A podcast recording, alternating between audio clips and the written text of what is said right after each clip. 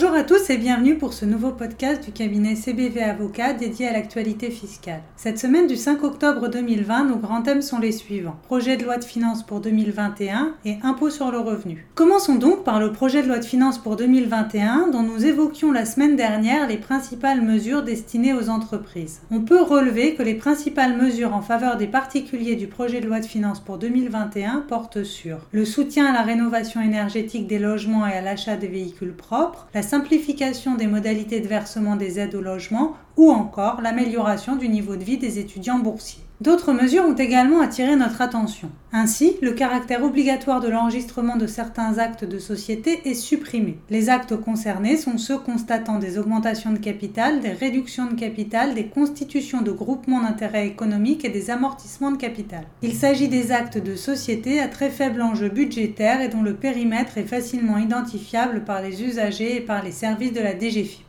En outre, pour les actes de société restant soumis obligatoirement à enregistrement, le dépôt des actes de société au greffe du tribunal avant l'exécution de la formalité d'enregistrement au service des impôts devient possible. La deuxième disposition qui nous a paru importante d'être mentionnée est la prorogation du taux de l'intérêt de retard et de l'intérêt moratoire. Afin de tenir compte de la baisse des taux d'intérêt constatée depuis la précédente modification intervenue en 2005, l'article 55 de la loi de finances rectificative pour 2010 a réduit de 0,4% à 0,2% par mois le taux de l'intérêt de retard dû par les contribuables à l'État et le taux de l'intérêt moratoire dû par l'État aux contribuables pour les intérêts courants du 1er janvier 2018 au 31 décembre 2020. La période d'application de ces taux arrive donc à échéance à la fin de cette année. Les taux d'intérêt appliqués pour les crédits à court terme accordés aux particuliers et aux entreprises par les établissements financiers n'ayant pas évolué de manière significative depuis 2017, il est ainsi proposé de proroger ce taux de 0,2% par mois. Passons à notre actualité impôt sur le revenu. Notre première actualité en la matière concerne plus particulièrement le régime fiscal encadrant la perception des indemnités d'assurance par une entreprise. Le gouvernement rappelle qu'au terme de l'article 38 du Code général des impôts, le bénéfice imposable est défini comme le bénéfice net déterminé d'après les résultats d'ensemble des opérations de toute nature effectuées par les entreprises, y compris notamment les cessions d'éléments quelconques de l'actif,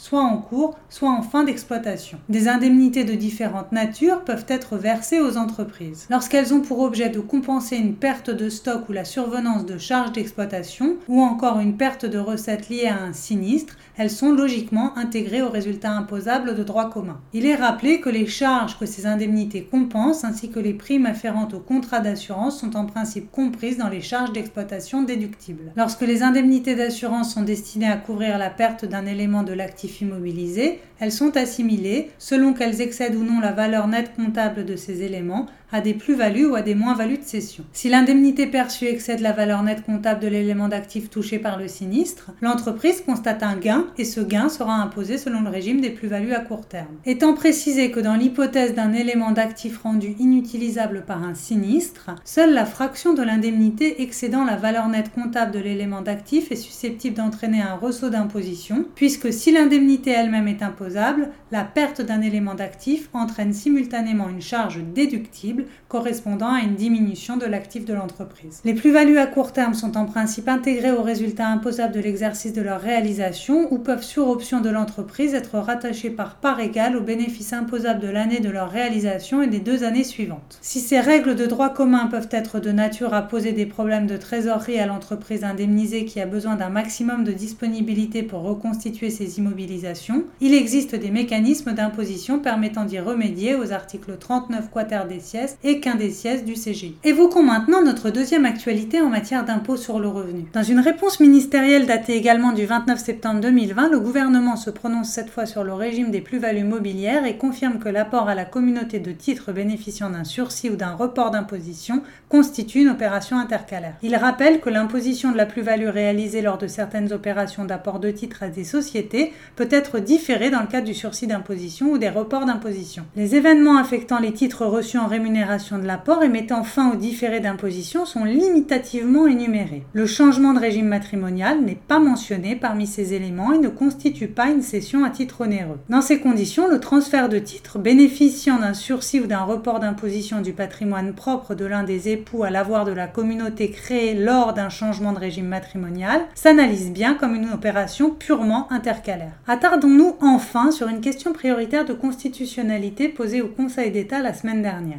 Une décision en date du 21 septembre 2020, le Conseil d'État s'est prononcé sur la question de la conformité à la Constitution des dispositions de l'article 150 au bis du Code général des impôts dans leur rédaction issue de l'article 80 de la loi de finances pour 2012. La question posée était celle de savoir si le fait de subordonner le report de l'imposition d'une plus-value de valeur mobilière au respect de la condition légale d'investissement dans un délai de 36 mois et à hauteur de 80% du montant de la plus-value nette des prélèvements sociaux est conforme à la Constitution. Effet, la condition de remploi des produits de cession sous 3 ans n'ayant été connue des contribuables qu'au moment de la publication de la loi de finances précitée, ceux qui ont procédé à une cession en 2011 ont disposé, en pratique, d'un délai différent selon la date de cette cession au cours de l'année, cette différence pouvant atteindre jusqu'au tiers du délai de 3 ans prévu par la loi. Toutefois, le Conseil d'État considère que d'une part, cette différence de traitement entre contribuables découle nécessairement de l'entrée en vigueur de la loi nouvelle, d'autre part, ces dispositions qui avaient pour objet d'inciter les détenteurs de capital à apporter des fonds propres à des PME par un dispositif optionnel de report d'imposition ont laissé à l'ensemble des contribuables ayant procédé à une cession en 2011, s'ils souhaitaient exercer l'option en faveur de ce report d'imposition, un délai de réinvestissement suffisant indépendamment de la date de cession des titres. Pour mémoire, le Conseil constitutionnel est saisi d'une question de constitutionnalité à la triple condition que la disposition contestée soit applicable au litige ou à la procédure, qu'elle n'ait pas déjà été déclarée conforme à la Constitution dans les motifs et le dispositif d'une décision du Conseil constitutionnel, sauf changement de circonstances, et que la question soit nouvelle ou présente un caractère sérieux. Dans cette décision, le Conseil d'État considère que la question posée n'est pas nouvelle. Cette dernière actualité clôture notre revue de cette semaine, en espérant que celle-ci vous ait été profitable et au plaisir de vous retrouver la semaine prochaine.